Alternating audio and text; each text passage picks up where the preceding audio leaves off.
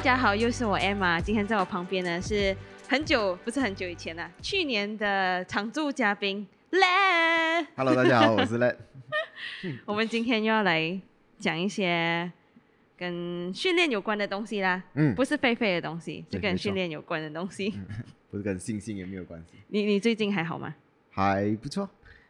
还不错。除了大病一场刚刚好，其他的都还 OK。哦、o k 看来你有新的免疫力啊，成长啊。我把这这今年一整年的呃，去年呃，今年呃，今年一整年的生病扩大都用掉了，就你二三年不会再生病了啦可。以这样子讲。哦，听着我听着。希望啦，希望啦，好。OK，好，我们今天的主题是重量训练的阶段性，因为还会有很多朋友觉得，嗯，到底我们这三个月，因为像我们课程都是三个月嘛，所以这三个月课程可以进步到什么程度？然后人到底可以拿多重？为什么我们一直要大家举起那些杠片，然后哑铃？我们今天就来为大家一一的解答。OK，我们从第一个问题开始。到底我们三个月课程可以进步到什么程度？然后还什么时候可以达到自己想要的成果？教练，OK，好，这个是一个嗯，相信每个顾客在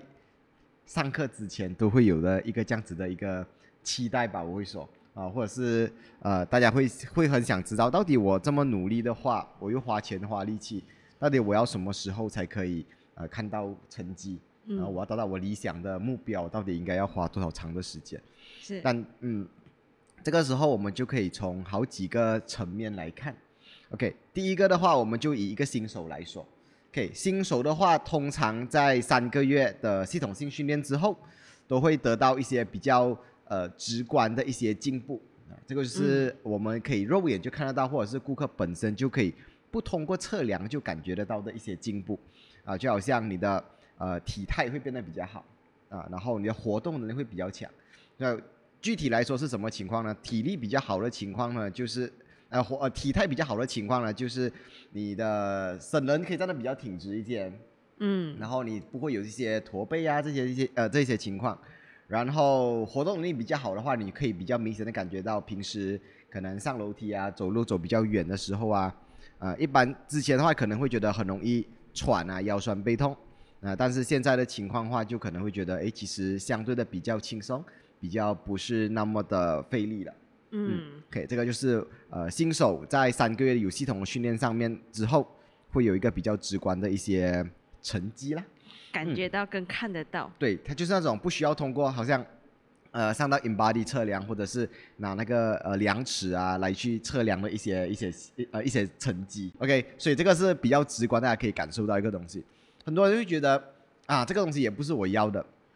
呃，但是这些东西恰恰是最重要的那一些部分。嗯，因为你有了这些能力了之后，你在呃接下来的训练时候，可以更加的放心，让你的身体去承受更多的训练量，呃，不用担心他随时会觉得呃训练量一大是一大起来的话，就会容易疲劳啊、过度训练啊，甚至是受伤。嗯，OK，至于大家都很关心的这个身材的这个部分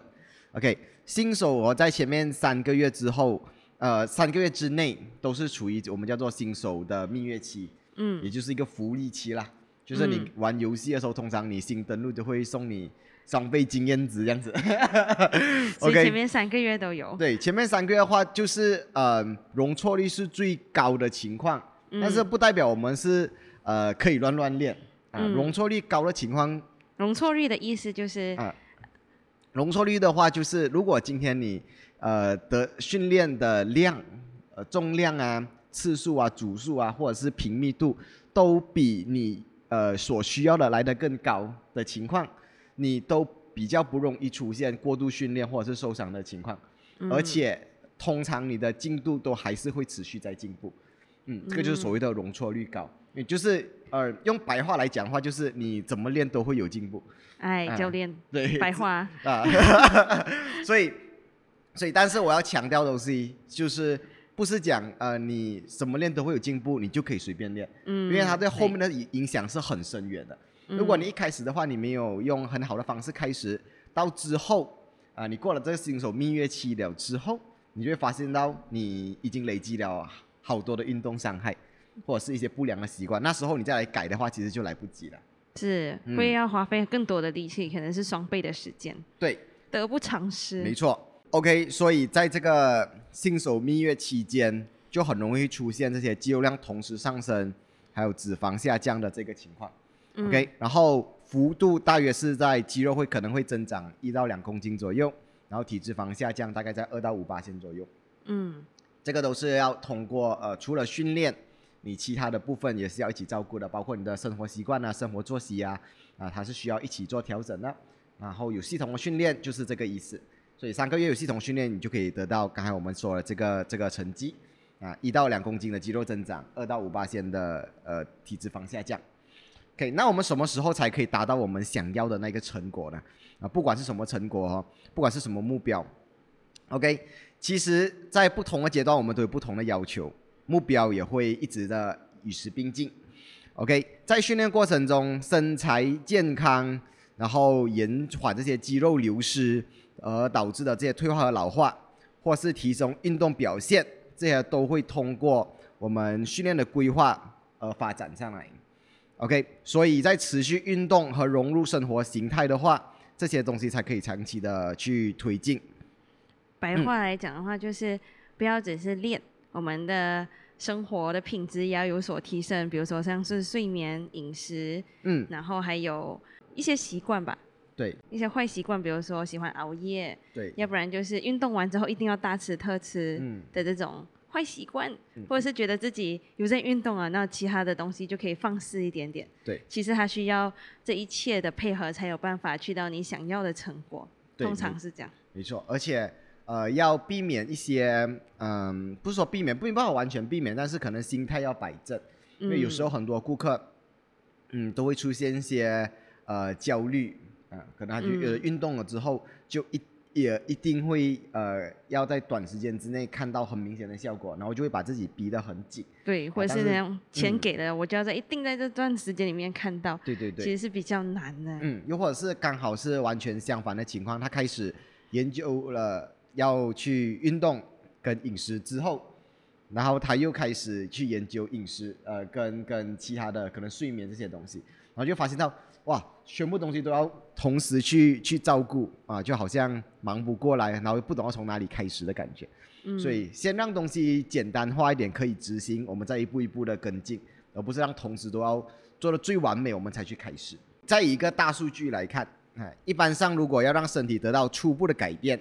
我们需要大约三到六个月的时间，让身体把训练变成日常作息和本质上面的改变。这个本质上面就是我们的骨质啊，我们的肌力，还有我们的 神经连接。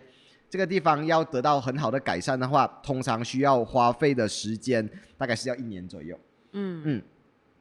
在一年后，身体得到了本质上面的改变啊，进入一个比较稳定的呃区域啊，这个稳定的区域就代表你的身体比较不容易回到一开始呃完全不训练的那个状态。OK，在这个时候就是代表我们已经呃脱离新手期了，我们从新手村走出来了。可以哇，对，然后这个时候我们就可以开始进行更多、更有挑战性、目的性更强，而且更密集的一些训练了。我昨天有看到一个学生，是不是问你，呃，想要练出易瘦体质？嗯，对，对，对所以所以其实所谓的易瘦体质，呃，它很难，就是在这个稳定期吧。对它比较难去定义，但是、嗯但是基本上就是得到这个稳定期，嗯，就是身体上面有得到本质上面的改变，啊，你的 你的呃肌肉量已经达到一定的标准，然后骨质密度也提升到比较高，所以这个时候通常你的人会比较活跃，代谢也比较良好，就会有嗯所谓的易瘦体质。是嗯，它其实就是一个呃，以以 generally 来说的话，就是一个健康的身体，嗯不容易肥胖的身体，其实就大概是属于易瘦体质了。嗯嗯好，下一个问题，OK，我们人到底可以拿多重？，OK，所以我们要先理解为什么我们要所谓的拿这个重量。很多顾客可能会觉得，哎，我其实用很轻的重量，我做非常多下，其实我也会酸啊。但是为什么我要拿那么大的一些重量啊？其实这个是有本质上面的的目的的。呃，肌肉酸跟痛，它并不代表它朝向我们要的方向前呃前进啊。所以我们在我们的呃研究啊，我们的一些实战经验告诉我们，其实如果你要让像我们讲的本质上面的提升，你的肌力、你的骨质还有神经系统，要在短时间之内，然后有效率的提升这三样东西的话，其实使用重量，而且是相对比较大的重量，是最有效率的一个一个一个方式。嗯，所以在我们的训练体系里面才会有呃，大家都会讨论你拿了多少重啊，然后我们的目标是多少重啊。嗯，但是目的并不是为了把那个肌肉练得很酸、很痛，还是很不舒服。他我在挑战什么什么极限啊？只是我们为了达成那个改善本质的那个目标的话，我们需要相对比较大一点点的重量。可以，所以这个才会是才会出现在我们的这个这个反纲里面啊，我们的反纲里面才会有这一台呃这这道题目，因为太多顾客对这个东西有有一些呃疑惑。嗯，到底我我是应该拿多下，然后很轻，还是拿重一点点，可是拿少一下？嗯啊，所以这些东西，所以我们今天就会讨论这个呃这个问这个问题。OK，我们人的身体其实有非常大的负重潜能。嗯，什么叫非常大负重潜能？就是我们身体其实可以拿的非常的重。对，就是这样子。OK，而重训所谓的重训哦，其实就是选择那一些呃有负重潜能的人体自然动作做训练，就像呃深蹲啊。呃，squat，呃，deadlift，硬举啊，然后肩推啊，跟卧推这一些，你这些都是我们人体自然会做到的一些动作，而且它是有负重潜能的，所以我们就会针对这一些系列的一些运动做呃超负荷训练跟做大重量训练，OK，然后在赛场运动赛场上面可以体现出最大激励的项目就是呃健力，powerlifting。他们比的东西就是三项，我们的深蹲、硬举和卧推，这三样也是不是随便选的哦，因为他们就是结合了这三样东西，是所有训练里面有最大负重潜能的三个三三个运动项目，所以我们今天就以呃深蹲为例子，嗯，来给大家做一些呃概念上面的理解。OK，以深蹲为例的话，一个专业的健力选手，他可以。呃，深蹲自体重四倍的重量，四倍很多哎。对，就好像可能我今天我体重是呃八十公斤，嗯，呃，一个职业的呃健力选手，可能他深蹲的重量大概就是三百公斤，OK，三百多公斤，八四三十二，三三百二十多公斤，Oh my god！啊，所以所以这个是他们的一个一个标准，嗯嗯，OK，所以这个是职呃专业的运动员啊，健力选手，但是我们一般。民众当然不需要以健力选手作为目标，对我们普通人。对，因为因为就算我们想要，我们也不一定打得到，而且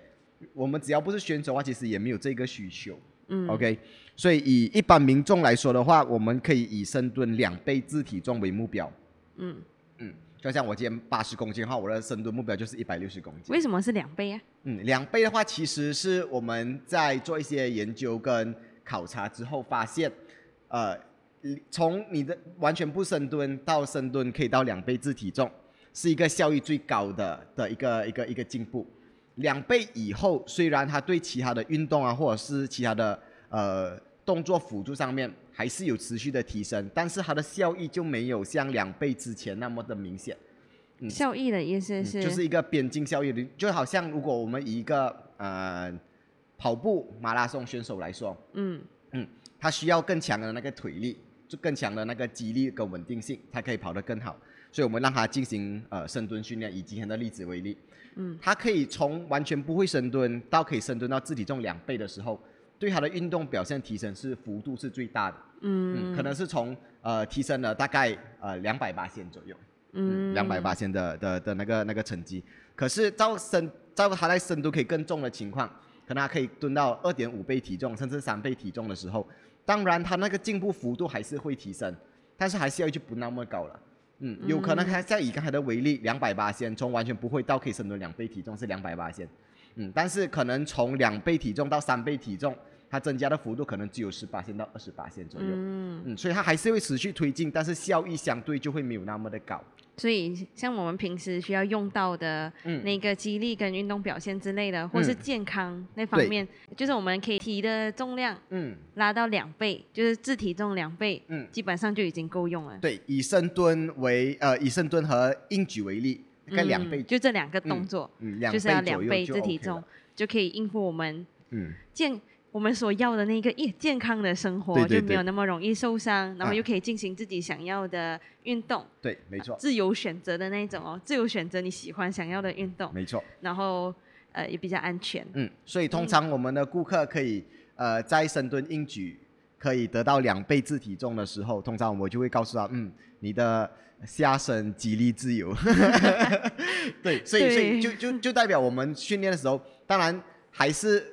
呃会随着他的训练呃的递进，慢慢把重量增加上来，但是就不会很刻意的追求再把重量一直的、呃无限地呃一直无限地往上。往上提嗯高。嗯，可能我们就可以把他的训练专注的方向转向其他的部分，嗯，而不单纯只是在肌力上面而已。是、嗯。OK，然后就因为我们的学员绝大部分都不是健力选手嘛、嗯 o k 其实我也只劝过两三个健力选手而已。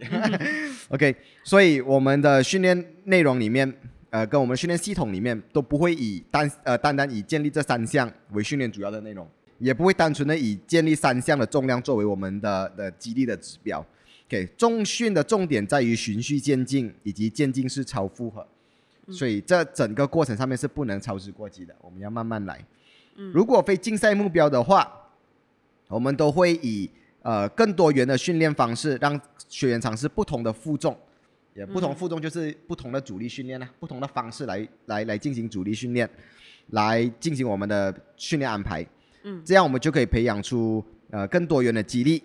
啊，在应对生活上面和不同的运动上面所需要激励，也可以变得更加的从容。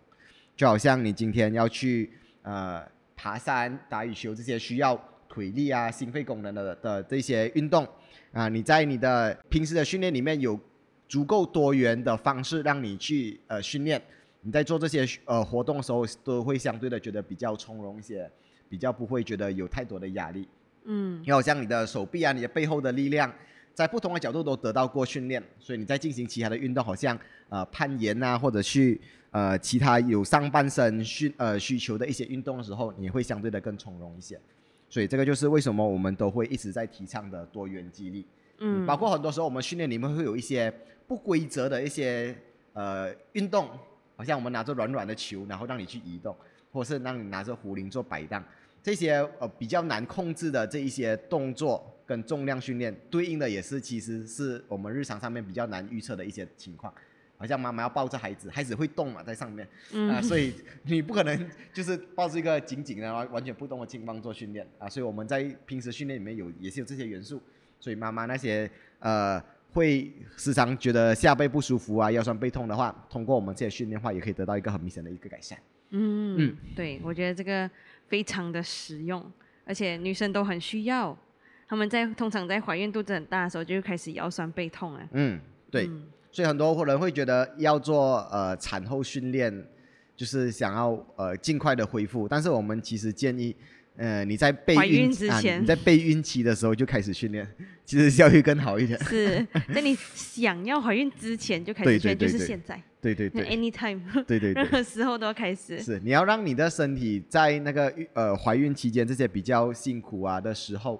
都是有更强的能力去度过的。是，所以这些能力不是在你怀孕之后才去培养的，而是在之前就要先准备好。嗯嗯，非常重要。对，OK，像我们大概要预算多久可以达到你刚刚说的，很像比如说两倍啊，或者是我们刚开始要求不高，可能先一倍体重，嗯这些预计要多长的时间呢？，OK，很多学生都会问。对，这是一个好问题。嗯嗯，因为呃，其实每个人的身体跟身体能力跟嗯肌力表现其实都呃不太一样，每个人强项都不同。嗯好像有些人可能就是活动性就天生的比较好，有些就天生的肌力就比较强，所以要花多少长的时间，其实呃个体差异的那个情况是非常大的。OK，但是我们还是可以通过我们的呃经验啊，还有一些数据上面的统整，给大家一个比较有参考呃价值的一些数据。OK，OK，、同样我们以刚才讲的那个杠铃深蹲为例子，嗯，在你完全没有训练的情况，一直到你可以负重和自身体重相同的重量进行三到五下的深蹲，就是我们的就是从完全拿不到到跟自己的体重，比如说五十公斤，嗯，要做五十公斤的深蹲，对，没错，嗯，我们需要的时间大概就是三个月左右。就是我们一个课程的时间。对，大概三到五个月左右，你就可以从呃对深蹲完全不了解，呃、到你可以蹲起跟自己相同体重的一个重量。嗯，嗯但不是不是我们每一个课程，因为我们还是有把课程分成了 foundation 跟 level one。，对嗯，对所以大概是在 level one 的一个期间，如果嗯你完全不能的话，对，就是嗯在以 level one 为例，因为 foundation 的话，很多时候大家是连运动的概念都比较不清楚。可能连呼吸、嗯还有控制能力都没有办法对做得很好。对，没错，所以这个就是以我们呃从 foundation 期过后的学员为标准。嗯，来来来看，OK。然后，如果我们要需要负重到身体一点五倍的重量的时候，就嗯自体重一点五倍的的深蹲，我们需要耗时大概五到六个月左右，大概是半年左右。嗯然后到我们像刚像刚才我们说的，要负重到自体重两倍这个目标的话，通常我们需要的时间会到八个月到一年不等。嗯嗯，所以这个可能个最后那一点点就卡在了嗯。最后一个月。对的，对对对，有很有可能你可能是一个体重比较重的的的学员，可能啊，你就很难达嗯到。对，呃，两倍自体重相对就花的比较长的时间。可是如果今天是你体重就本身就比较轻，可能你只有四十五公斤到五十公斤左右，嗯那么要达成一个自体重一百公斤的话，相对就简单一些。嗯嗯，训练初期的进步其实是最显著的，OK，但是我们的进步不可能永远线性的一个进步，呃，嗯线性进步就是一直都进步，没有停顿期，啊、嗯，就是所以它是有上然后有下。对，它其实是有时候可能你会进步，有时候嗯会停，或是有可能会退步，对，没错都，是有。所以我们就不可能是永远呈现线性的进步了。当我们越接近我们自身的极限的时候，我们的进步就会变得越来越缓慢，而且训练的编排上面就需要更精准，而且更精致。嗯，就是不可以乱乱练都会进步了。OK，举个例子，初期我们从负重十公斤进步到负重三十公斤，啊，这个是三倍的进步。嗯给这三倍的进步大概只需要在一到两个月之内就可以达成了。嗯，可是你到很后期的时候，你负重了两百公斤，你要进步到负重两百一十公斤，这单单这十公斤可能就要消耗你的时间，大概是三个月、半年，甚至是职业选手的话，有可能接近他们极限，一年下来，他们提升的重量可能就只有五公斤到十公斤左右而已。嗯嗯，所以越接近于你的极限的时候，进步就变得越缓慢，啊、嗯而且它需要更加精准的刺激，啊，一个不小心就可以就很容易变成呃过度训练，又或者是因为训练量不足造成你的呃表现下降，所以嗯越接近极限，嗯那个重量会，降。对，那我们就要越精准的去做调控。嗯，可以明白。好，我们还有一题，也是我们今天的最后一题啦。重训和跑步的剂量。这个情况，呃，我以我在目前看到的的大家的例子的话，嗯。很容易出现一个剑走偏锋的一个情况，啊，就是我开始跑步了过后，我就不练肌力了，啊，因为我完全放掉我的肌力训练，因为我要花时间跑步，嗯，而且我跑完步我就已经没有力量，没有力没有力力气在做气中训了，嗯。我觉得我已经很累了，我已经安排不了更多的训练啊、间跟时间在我的训练里面。嗯。所以很多人会去呃决定报名或者是决定参加一个新的运动的时候，就会很快的把其他的东西完全放掉。嗯其实大可不必。OK，你可以根据自己的情况来做一些调整，啊就是我们今接呃接下来会讨论到的这个这个部嗯分。OK，今天我们是以跑步作为这个例子啊，嗯当然这个这今天的讨论的这个议题不局限在跑步上啊，包括你可能今天不是要去跑步，你想去尝试呃骑脚车，你想去尝试其他的团体训练，或者是团体课程像我们的 group class，啊，没错，又或者是你今天想去尝试瑜伽、打羽球啊，或者其他这些运动，哎，这些东西都是可以带入这一个嗯，都可以带入我们今天讨论的这个课题里面。嗯然后我们只是比较要针对的是大重量训练，以及这些有氧较长时间的有氧运动来作为一个比较。嗯 OK，如果我们今天要的只是短时间用来热身的目的做跑步的话，其实这样子的方式对重训是没有太多的影响的，我们不需要太过的担心。所以今天我们讨论的东西都是重训以及长跑训练的这个剂量调控，嗯，就是我们今天讨论的这个主题。OK，不论你是已经属于呃有重训的习惯，想要开始跑步，还是已经有跑步的习惯，想要开始做重训，我们都应该先了解自己的身体情况。在肌力基础达到一定的标准之前，其实我们都建议先花多一点时间在提升你的肌力，才把你的专注力放在跑步的训练上面。同样，我们再用深蹲的例子，我们建议在专注跑步训练之前，最好可以达到一点五倍自体重的深蹲。嗯就像，或者是嗯，硬举，就是我们尽量把重量拉上去，对有一定的肌力以后，对，没错。OK，当然这个不表示哦，你在可以蹲到一点五倍之前，我们就不可以跑步哦，一定要很专注在呃蹲哈，然后我们才可以跑步。但是在呃你可以达到这个重量之前，我们都建议你把跑步的强度、频密度和时间长度都降低一些，可以避免它的那个呃训练影响到肌力的成长。嗯嗯，这个是我们比较建议的的的情况。我们举个例子，如果今天我们一星期有三天重训的话，我们可以再额外增加一天半个小时的轻松跑，以及一天一个小时的轻松长跑。嗯，这样子的话，就其实就是蛮 OK 的一个状态，不会影嗯响到太多。所以我们大概一个星期会运动五天这样啊子。对对对，嗯然后又或者你本身是就是一个 runner，本身就嗯很专注在跑步上面的话，你要开始做重训，你也可以暂时的降低自己的跑量，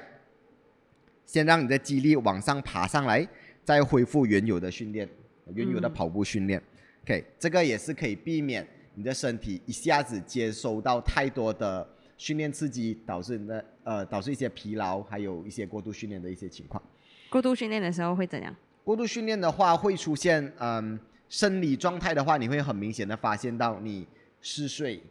食欲不很容好易，累。嗯，心率一直维持在比较高的一个情况，而且你的食欲会下降，嗯，嗯，这个是我们呃很比较直接可以感受到的东西。然后呃，在运动成果上面影响的话，你会发现到自己的训练，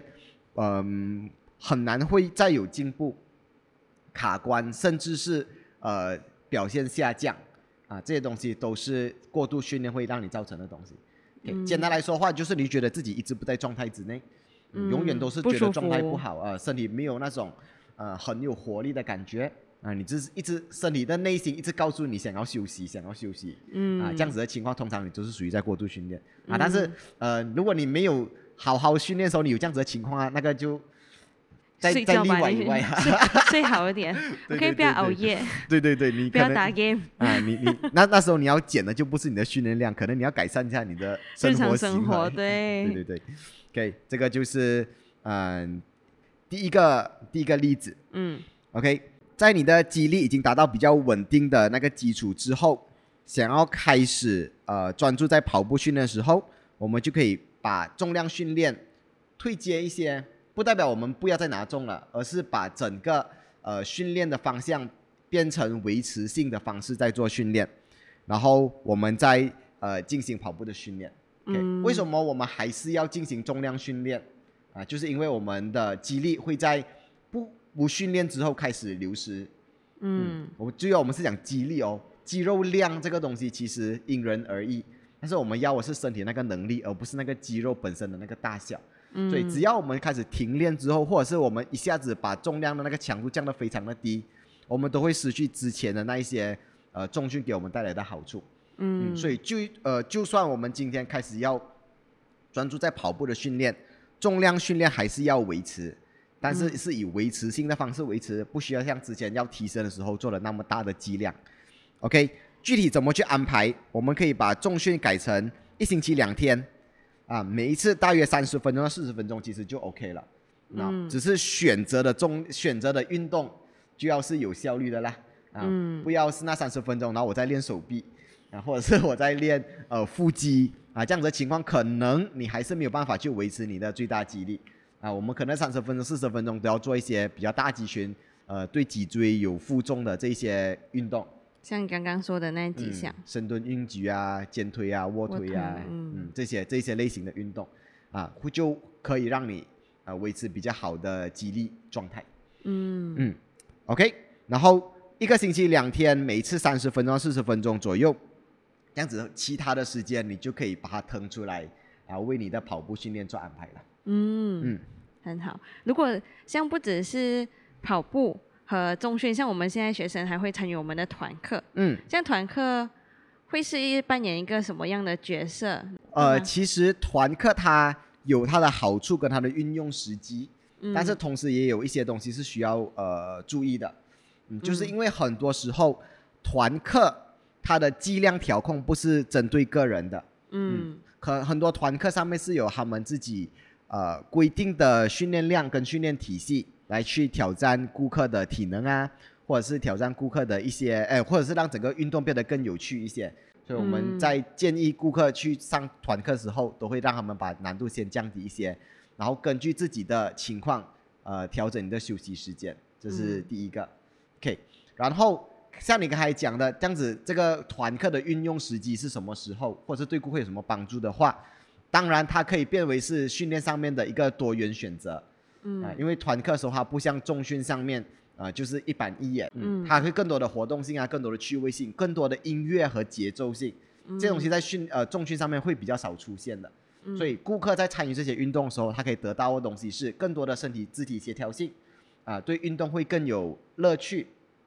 然后而且他可以尝试一些平时比较不会接触到一些动作模式，好像呃，如果你参加的是类似呃像我们有的 body combat，嗯。这个这个拳击有氧，他可以尝试很多这一些，好像拳击啊、膝击啊、嗯。跳跃啊、旋转啊这些东西，重训上面通常会出现，但是不会出现的那么频密，而且不会有那么多节奏的情况啊，身体都会有一些新的一些刺激，所以对顾客的呃整体身心跟身体的能力发展来说，是一个非常好的一个情况。嗯但是如果今天顾客很非常喜欢这种类型的运动，他参与的非常的多，参与到他已经影响到他日常的训练的时候，啊，就是他你你发现到他在日常的重训上面，呃，肌力开始停滞，啊，甚至是开始出现刚刚我们说的呃出现的一些过度训练的一些情况，累啊，这个时候我们需要需要呃做一些剂量上休息一面的调控。下，嗯嗯。所以你会发现到，其实团课的这个情况跟跑步的情况其实是一样的。嗯。啊，只是你就把它当做团课是另外一种呃 sport，另外一种运动、哦，OK，啊，所以它每一个运动都会有它的好处跟它需要注意的地方。嗯。啊，所以我们只需要注意这两个呃这这些运动跟训练上面剂量的调控，我们都可以得到两方面的呃效益，而不会因为一方过度训练而影响到另一边的呃运动表现。嗯，所以这个是我们呃比较会需要顾客去注意，而且我们自己在编排顾客的训练时候也会特别注意的一个点。嗯好吧，我们今天的分享就到这里。嗯，所以有任何问题，一样你们可以在呃 Facebook 或者是 Instagram PM 我们，然后或者是可以直接在我们的 Podcast 这一边留言进来。嗯，OK，记得要给五颗星，谢谢你们。OK，谢谢 Let，好，谢谢大家。拜拜。